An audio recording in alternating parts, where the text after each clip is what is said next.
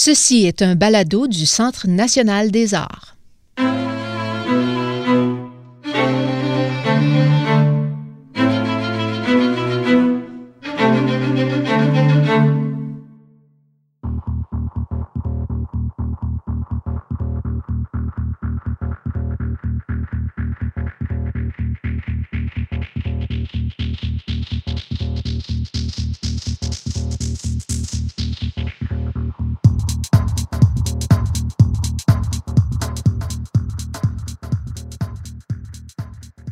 Yvan Cavallari, vous êtes directeur artistique des Grands Ballets canadiens de Montréal depuis 2017.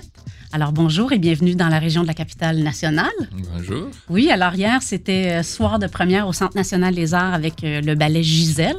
On vous aurait réservé quand même un très bel accueil. Sitôt que le rideau n'était pas tombé, les gens étaient debout, on pouvait entendre des bravos un peu partout. Alors comment vous avez euh, reçu cette bel élan d'amour, de, de satisfaction? Ouais, en, premier, moi, j'étais super content que la compagnie a bien dansé. Donc, pour moi, le regard est toujours un peu comme... Euh, ça reste toujours le regard d'un directeur. Oui. Sévère et aiguisé.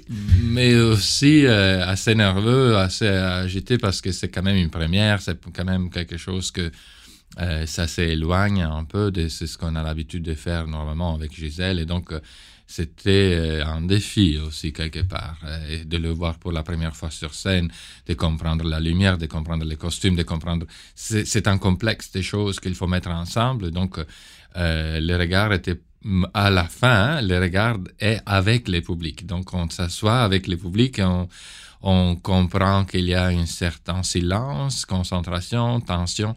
Et vers la fin, j'étais content parce que quand même, j'ai senti que tout le monde était participer à, la première euh, avec une bonne concentration. Et de ça, j'étais très, très, très, très content. Oui.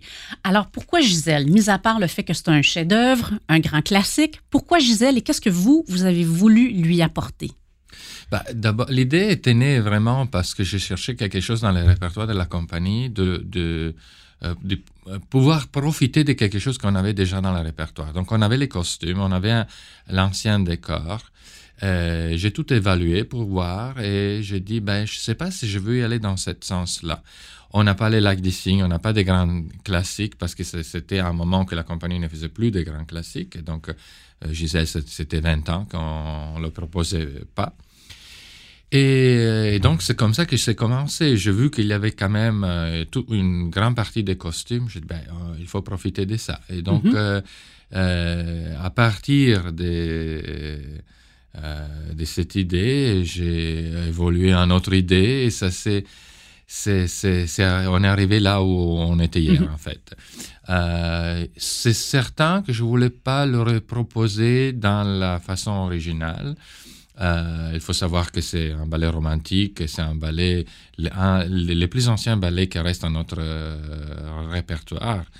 Et, et toucher à ça, c'est toujours un peu dangereux parce qu'on a vu plein de Gisèle modernes, ça c'est mhm. sûr, mais normalement, les classiques, on les laisse euh, tel quel. Tel quel.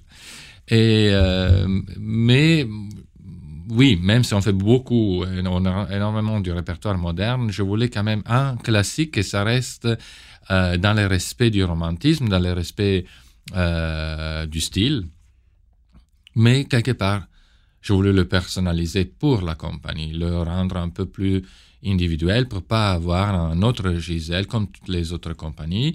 Euh, rien, rien contre elle, l'original, parce que c'est de l'original que je me suis inspiré, mais je voulais quand même travailler avec mes danseurs, essayer de trouver quelque chose avec eux dans les studios et pas simplement faire copie-coller de quelque chose. Alors, quelle est la touche que vous avez apportée? Ben, D'abord, comme on a enlevé complètement les décors originaux, donc on ne se retrouve plus dans la forêt avec les deux petites maisons. Euh, maintenant, à l'époque d'aujourd'hui, on peut utiliser des projections. Donc, euh, euh, je voulais une ambiance un peu plus universelle, sans, sans, vraiment dire, ben, on est de 7 siècles au 7 siècles.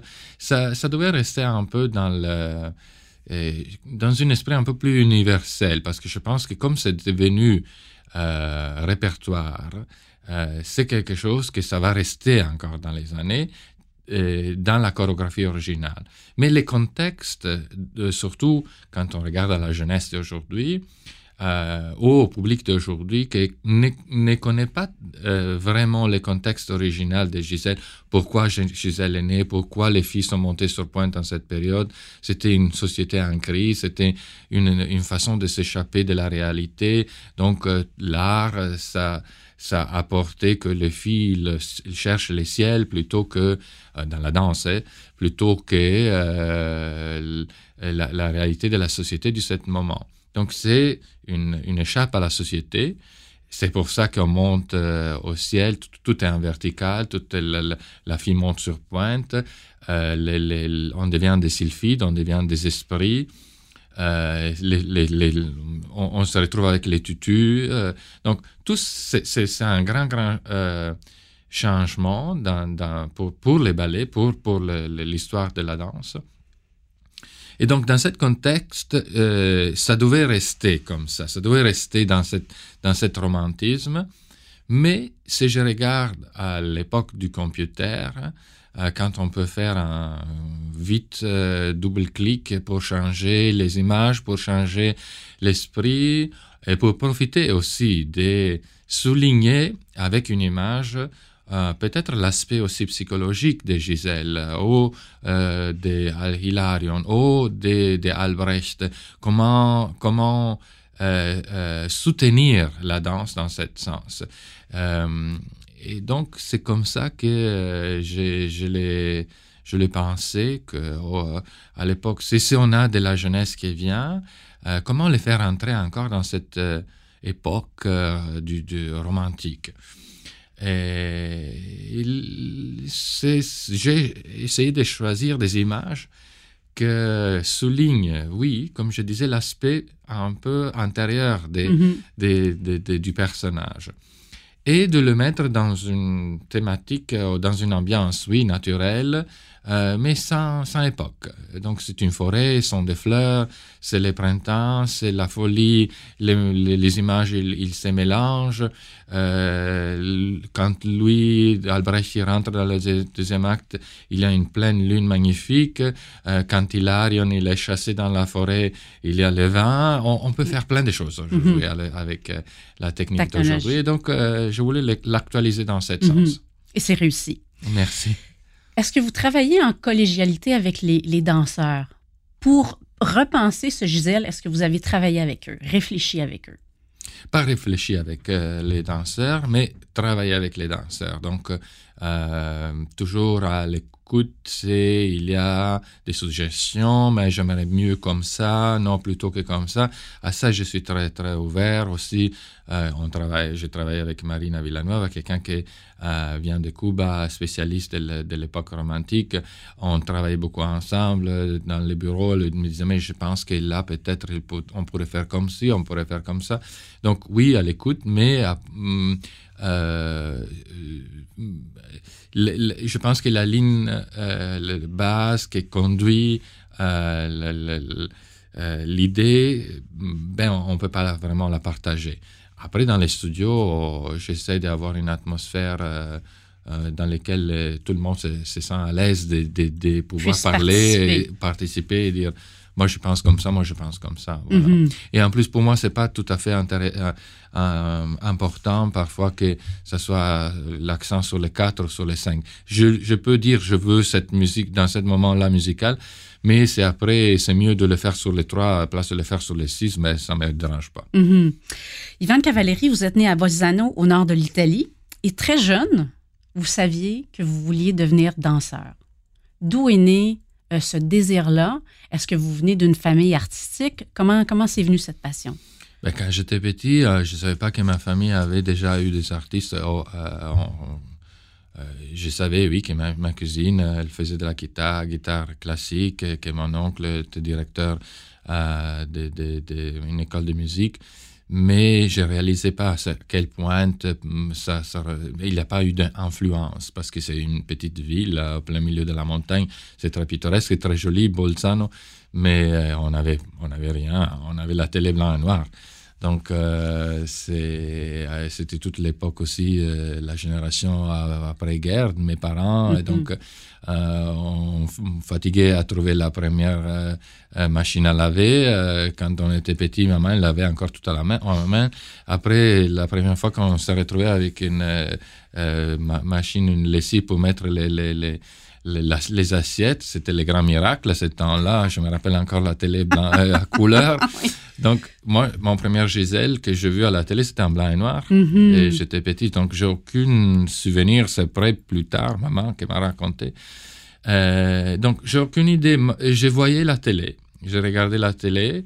Euh, il y avait. euh, L'Italie était assez affectionnée aux variétés du samedi soir, par exemple. Donc, avec euh, une grande chanteuse qui est, encore vivante, s'appelle Mina. Mina qui a fait une carrière internationale. Elle chantait live, parce qu'à ce temps-là, il n'y avait pas de playback. Euh, Raphaël Acara, elle faisait ses numéros avec les caisses. Enfin, il y avait les stars du moment, comme dans tous les pays. Je suis certain que même ici, il y avait. Et donc, moi, je disais, ben, je veux faire ça. Je ne savais pas que. C'est mon père qui m'a dit, ben, tu fais ça, ta carrière, ça va être très court. Et ben, finalement, euh, plus tard, ben, parce que quand je suis allé à l'école, normalement, c'est la, la question qu'on demande aux enfants, première, deuxième. Alors que écrivez, c'est ce que vous voulez devenir. Mhm. Ouais, ben, danseur. Et j'écris danseur, danseur. Au- au cinquième année, je, je- je- c'est plus certain que euh, je pouvais le dire Mhm. mais je le sentais que, je voulais, que je voulais devenir dans ça. Et après, euh, on commence à vieillir, on se sent un peu gêné de dire, ben, bon, je veux devenir danseur. Je, je, je gardais dans mon cœur jusqu'à l'âge de 14 ans, quand j'ai commencé À la Scala. à la Scala. Oui. Alors, parlez-moi de votre parcours, que ce soit à la Scala et ensuite au Bolshoi et en- ensuite au euh, ballet Stuttgart en Allemagne. Oui. Ben, les choses se sont enchaînées un peu Mhm. euh, toutes seules. Enfin, moi, j'ai commencé à la Scala. Un an plus tard, ils m'ont demandé si je voulais y aller à Bolshoi. J'ai dit non, parce que je- pour moi, c'était déjà très loin d'être à Milan. Euh, mais finalement, euh, maman a dit, ben, écoute, si tu veux devenir danseur, peut-être qu'il faut faire cette expérience. Donc, je suis parti pour le Bolshoi. Je devais faire trois ans, j'en ai fait deux, parce que la vie était assez dure. Donc, je suis retourné, je fais mon service militaire. Euh, pendant mon service militaire, c'était assez intéressant parce que je, suis tombé malade. Et euh, parce que je ne sais pas comment on dit ça en français, c'est scarlatina. En tout cas, avec La ça. fièvre scarlatine, Scarlatine, Oui. voilà. que Ben- j'ai eu moi aussi. Ah Après quatre jours d'hôpital militaire, ils m'ont envoyé à la maison, ils m'ont dit Tu as 20 jours, tu peux pas rentrer en caserne euh, parce que, pour, pour question de euh, ne, ne- ne pas le donner aux autres. Et le 19e jour, euh, il y avait l'audition à la Scala. Donc, j'ai eu 19 jours pour me préparer. Le 19e, je suis parti pour Milan. J'ai fait l'audition. Je suis, je, je suis euh, rentré en caserne à minuit. Je ne savais pas si j'avais passé l'audition. Et là, ça faisait combien de temps vous aviez fait votre service ou que vous étiez absent Mais de la danse? Un an de service militaire. Un an de service Donc, militaire. un an sans danser. Ben, je faisais quand même mes exercices tous les jours. Et finalement, je suis rentré. La Scala, ils se sont super fâchés. Ils m'ont appelé. Mais comment tu as pu quitter? Je dis mais, mais je suis militaire. Moi, je dois rentrer en caserne. Donc, je ne pouvais pas euh, ne pas re- rester à Milan un jour de, de plus parce que on, on- je ne voulais pas me taper la prison. Euh, parce que si on rentre en retard, chaque jour qu'on rentre en retard, c'est un jour en plus qu'on doit Mhm. rester en caserne. Et bien finalement, ils m'ont dit, bon, tu as passé l'audition, donc je savais qu'à la fin du service militaire, j'avais mon, mon contrat. Et euh, c'était un contrat à vie, pas tout de suite, mais plus tard, c'était un contrat permanent. Et avec les contrats permanents dans des maisons comme ça, on peut prendre un an ou deux ans de liberté. Donc, je suis parti à Stuttgart pour voir, pour visiter une autre compagnie. C'est une compagnie qui voyageait beaucoup avec beaucoup de chorégraphes. Et finalement, je me suis licencié de la Scala. Je suis resté à Stuttgart toute ma vie. Euh, j'ai terminé ma carrière la- l'année 2000 comme première danseur à, à Stuttgart. J'étais Mhm. très content. Dans tout votre parcours, votre, votre expérience la plus déterminante? Ah, on peut pas. On peut pas On peut- sélectionner parce que c'est vraiment une expérience de vie qu'on fait. s'accumule. C'est un parcours. Un Ouais. parcours. C'est, c'est pas quelque chose. euh, Cette expérience. Oui, Tout s'additionne. Et ça, voilà, voilà. C'est sûr que comme danseur, au bout d'un moment, c'était bien de danser de nouveau à la Scala comme guest des années plus tard dans le rôle de Onegin parce que j'avais toute la famille qui voulait me voir danser. Donc finalement, j'ai eu l'occasion. Ils sont arrivés avec les bus de Bolzano, tous les parents, tout le monde. Euh, C'était une grande table après, après le spectacle. Vous les entendez crier dans la Oui, salle. oui, ça c'était bien. Donc ça c'était un bon moment. Dans, dans- mais, mais non, je pense que c'est un parcours vraiment qu'on fait, euh, qui nous fait évoluer Ouais. dans les choses, qui nous fait avancer dans la carrière. Euh, que- Oui, on se nourrit de on chaque. se nourrit, de chaque oui, expérience. on se nourrit aussi de l'expérience de vie, euh, Ouais. de euh, la perte d'un parent, la perte d'un chien, euh, la souffrance, la division, tout ça, ça fait partie de notre Mhm. parcours aussi. Oui, qui nourrit l'interprétation ou encore le regard comme chorégraphe. En 2017, on l'a dit, donc, vous avez succédé à Gradimir Pankov, qui lui a été à la tête des Grands Ballets pendant 18 ans.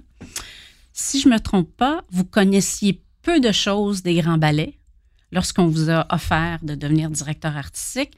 Alors, qu'est-ce qui fait qu'on dit oui? Qu'est-ce qui a motivé votre décision? Ben, euh, d'abord, on rencontre quand même les board of directors, on voit l'ambiance, on connaît les danseurs, on a des rencontres. Avant de pouvoir dire oui, euh, on, on doit passer différentes étapes, des étapes assez dures aussi, parce que euh, on est pris en analyse Mhm. pro- profondément. C'est pas que, que euh, et, et, et ça, ça c'est un peu dans des deux côtés. Donc, moi, je, je regarde pour analyser, pour voir est-ce que on peut apporter quelque chose. Parce que c'est pas la question seulement, ben, on devient directeur, on est content. Non.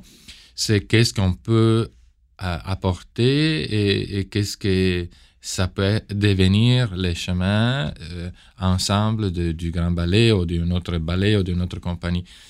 Euh, c'est un peu comme ça que je regarde quand, quand chaque fois que j'ai postulé pour un autre poste. J'ai- je dis, ben, euh, qu'est-ce que je peux faire ici?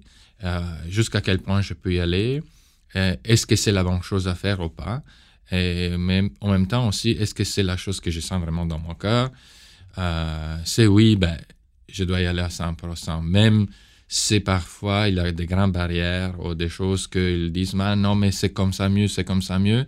Si je crois profondément de- dans quelque chose, ben, euh, je ne change pas d'idée. C'est, euh, je suis assez malléable, mal- malléable, je sais pas comment, ben, euh, enfin, euh, je, je me, je me laisse influencer par les, les idées des, des autres dans les moments que, dans les moments ben, que je crois et que je vois que ça apporte la bonne chose. Ouais. Mais, donc, comme euh, euh, Grand Ballet canadien, une fois que je suis arrivé, Qu'est-ce qui vous a plu dans les Grands Ballets? oui, ben, euh, d'abord la liberté artistique. Parce qu'autrement, on n'aurait pas pu faire ces Gisèle comme on a fait, comme on a présenté là. Contrairement en Europe.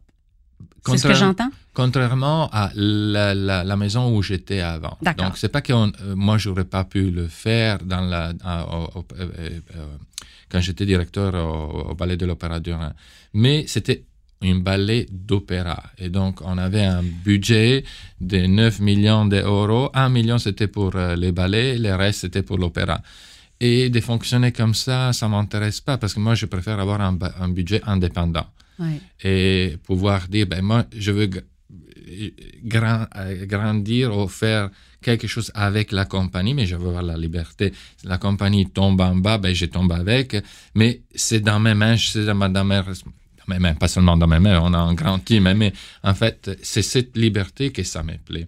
Ici, comme ça me plaisait aussi en Australie, parce que on a une euh, liberté que euh, près du ballet de l'Opéra du Rhin, j'avais pas. On pouvait faire de belles choses, Mhm. hein. on a fait de belles choses, mais moi, je veux l'indépendance, je veux être euh, libre de pouvoir.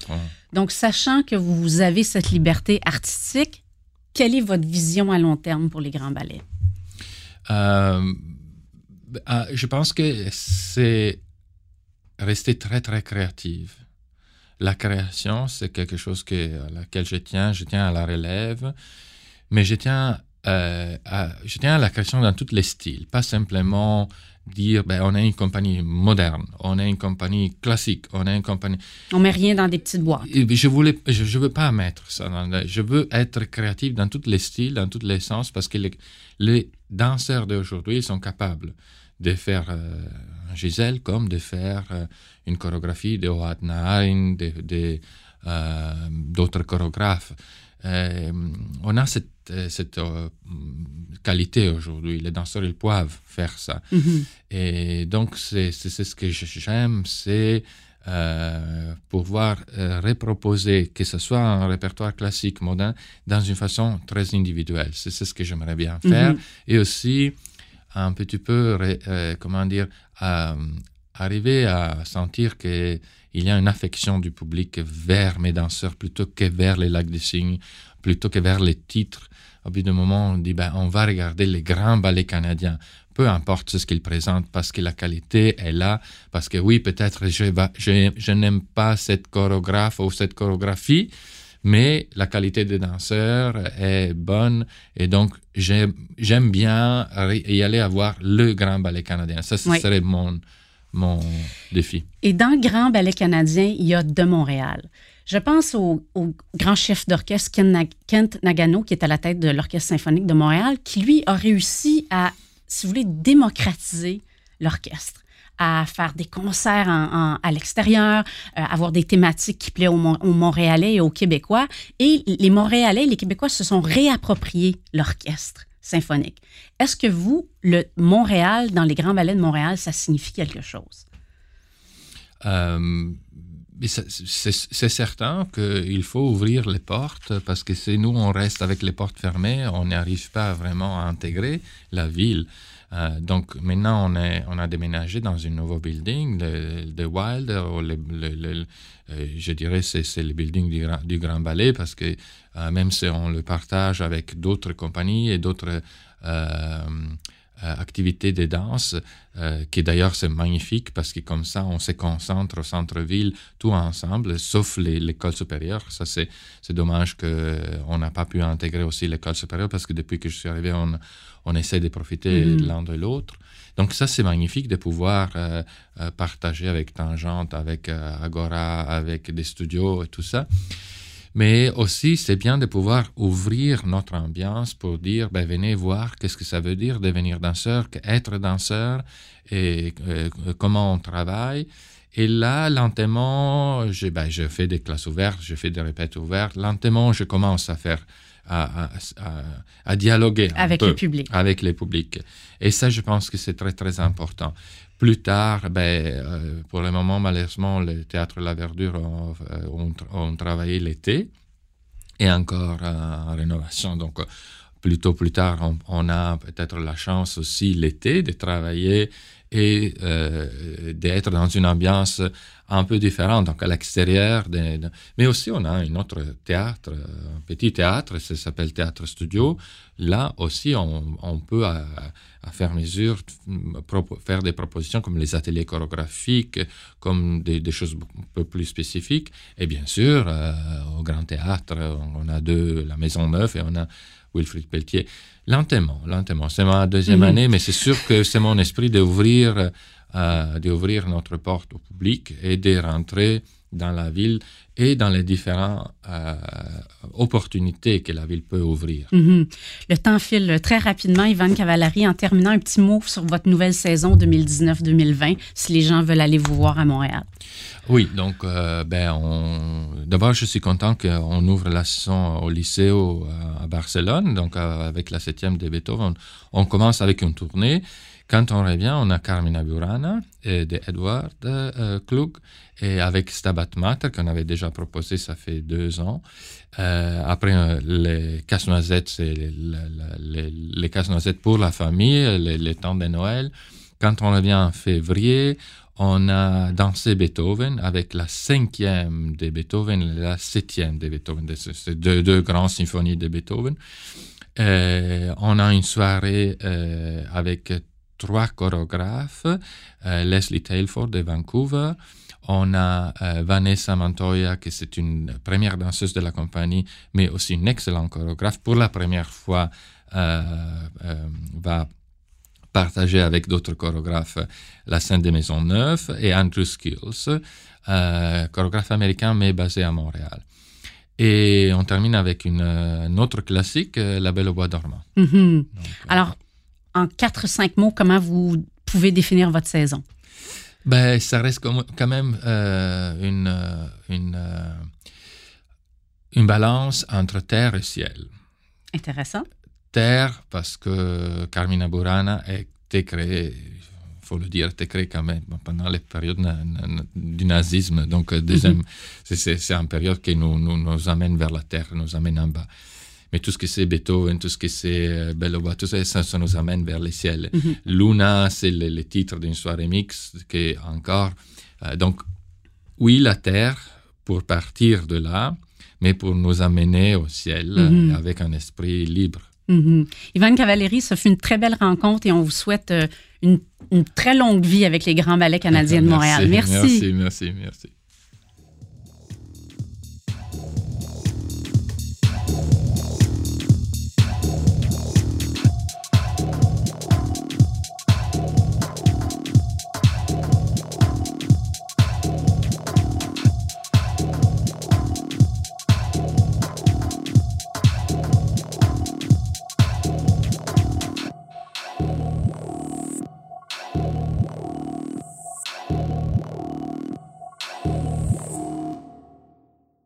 Ce balado du Centre national des arts a été enregistré à Ottawa par l'équipe des nouveaux médias du CNA.